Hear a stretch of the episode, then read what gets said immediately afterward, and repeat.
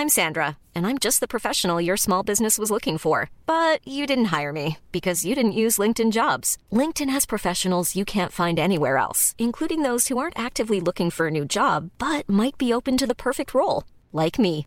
In a given month, over 70% of LinkedIn users don't visit other leading job sites. So if you're not looking on LinkedIn, you'll miss out on great candidates like Sandra. Start hiring professionals like a professional. Post your free job on linkedin.com/people today. C'est le podcast montagne du Dauphiné libéré. Les interviews et les récits, les légendes de l'alpinisme, les champions de ski, le jour où tout a basculé, les grandes et les petites histoires, les exploits et les expéditions, mais aussi les drames, les sagas, les inventions et les pionniers. Voici Histoire d'en haut. De l'Adriatique à Monaco, l'alpiniste basé en Haute-Savoie s'élance ce samedi 8 juillet pour une traversée de l'arc alpin de 2600 km et 150 000 mètres de dénivelé à travers 8 pays. Au-delà de la performance qui consiste à courir deux marathons par jour pendant un mois, son projet 0 to 0, d'un rivage méditerranéen à l'autre, vise à la ramener sur les sentiers de sa passion de jeunesse. Une Madeleine de Proust que je vais essayer de retrouver tous les jours, confie Paul Bonhomme, qui nous présente son projet. Un reportage d'Antoine Chandelier.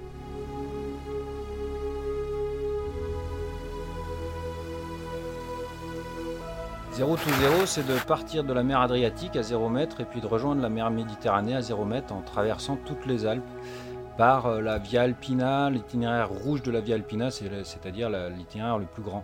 C'est 2650 km et 150 000 mètres de dénivelé. Alors, derrière l'idée, c'est aussi de faire un projet un peu plus accessible au grand public, parler d'une montagne qui est à hauteur d'homme. Euh, malgré tout, il y a quand même un, exploit physique derrière, puisque 90 km par jour, 5000 mètres de dénivelé. Comment on se prépare? On se prépare en étant patient, en étant patient, en changeant un peu son corps. Il faut, changer, donc il faut le, le- travailler la densité du corps, densité des muscles, densité des os, etc., pour rendre le, corps fort et pas forcément chercher la rapidité, mais surtout la- la- la- l'absence de blessure. Il faut chercher à renforcer son corps. Vous vous préparez depuis combien de temps? Là, depuis septembre, donc euh, ça fait une dizaine de mois là. Qu'est-ce que vous faites pour- Alors, comme préparation, essentiellement, c'est des, courses, euh, c'est de la course, hein, course à pied, mais euh, un peu tout style, c'est-à-dire que j'apprends des allures en course à pied sur du plat pour essayer de changer un peu mes rythmes et pour, euh, m'adapter aux, aux différents, dénivelés que je vais retrouver. Et puis aussi, euh, forcément, du trail, mais jamais très rapidement. Euh, c'est toujours euh, en essayant de chercher à rester sous les 120 ou vers les 120 battements par minute, donc quelque chose d'assez calme. Comment avez-vous eu l'idée de cette, euh, tentative, de ce, ce projet 0 to 0 Bah, L'idée, elle m'est venue, en, on va dire, en deux fois. La première fois que j'y ai pensé, c'était vers les années début 2000, euh, après la, la traversée de Patrick Béraud euh, et de son arc alpin. Et, euh, et je me suis vite rendu compte que j'allais pas avoir le niveau pour faire la même chose, même si ça m'inspirait beaucoup.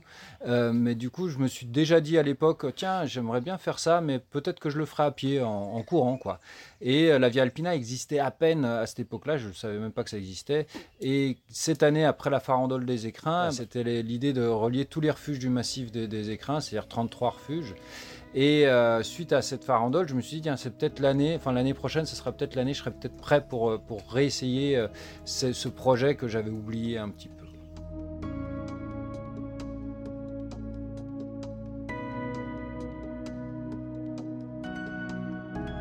Comme on l'a dit, vous êtes guide, alpiniste, vous avez fait des, des premières, notamment en pentraide. Qu'est-ce qui vous a poussé comme ça à revenir un petit peu à vos fondamentaux, euh, la marche, même si c'est du trail Alors il y a plusieurs choses. La première des choses, c'est que j'aime bien me remettre en question et de pas pas tout le temps faire la même chose. Euh, je trouve que la montagne est trop vaste pour ça. Ensuite, euh, je cherche. C'est vrai que depuis 2-3 ans, là, après mon projet des 10 lignes, j'ai cherché plus de simplicité, c'est-à-dire essayer de trouver quelque chose qui parle aux gens, même ceux qui ont aucune idée de ce que c'est que la haute montagne. Et il n'y a rien de plus simple que de prendre une paire de baskets et d'aller euh, marcher ou courir, pour moi, euh, sur un sentier. Donc c'est un peu l'idée, c'est de montrer la montagne par le bas euh, et par ce qu'elle a de, enfin, ce qui constitue le socle de la haute altitude, c'est quand même le- le- les prairies, les vaches, euh, les, euh, les bergers, les refuges. Donc c'est ce que je cherche depuis quelques années là. Est-ce que c'est pas aussi une façon de prendre le contre-pied de, de cette frénésie que l'on voit dans les très hauts sommets, très haute altitude en Himalaya, avec au final des expéditions où la fin justifie d'énormes moyens? Mais je ne sais pas si c'est vraiment contre-pied. Ce, que, j'essaye de faire, c'est de montrer que la, montagne, c'est pas, en tout cas pour moi, la montagne, c'est pas ça. La montagne, moi, je l'ai appris par le bas, par les sentiers, et pas en, par, le, par les sous, par l'argent, par les moyens. Et euh, du, coup, euh, du coup, voilà, c'est ça que j'essaye de remettre, euh, essayer de remettre un peu l'église au centre du village, pour, en tout cas en ce qui me concerne. Alors, vous partez le 8 juillet des bords de l'Adriatique, hein, en Italie. Objectif arriver à Monaco début août. Vous allez traverser les plus beaux décors des Alpes, mais aussi d'autres décors bah, un peu moins glamour. Parlez-nous un peu de, ces paysages et de, des étapes phares qui vous attendent. Alors les étapes phares, je les connais pas encore vraiment. Euh, j'ai hâte d'être euh, dans, l'Argentera, donc à la fin, parce que j'aime beaucoup euh, ces paysages-là que je connais un petit peu par le ski de randonnée.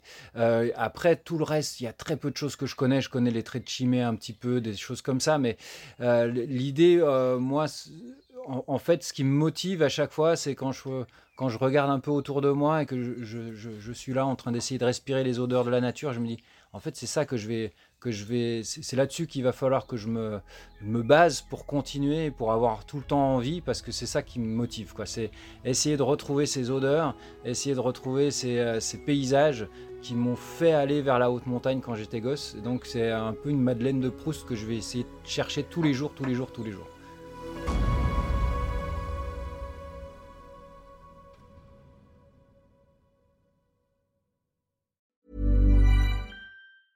Even on a budget, quality is non-negotiable. That's why Quince is the place to score high-end essentials at 50 to 80% less than similar brands. Get your hands on buttery soft cashmere sweaters from just 60 bucks, Italian leather jackets, and so much more. And the best part about Quince, they exclusively partner with factories committed to safe, ethical, and responsible manufacturing. Elevate your style without the elevated price tag with Quince. Go to quince.com slash upgrade for free shipping and 365-day returns.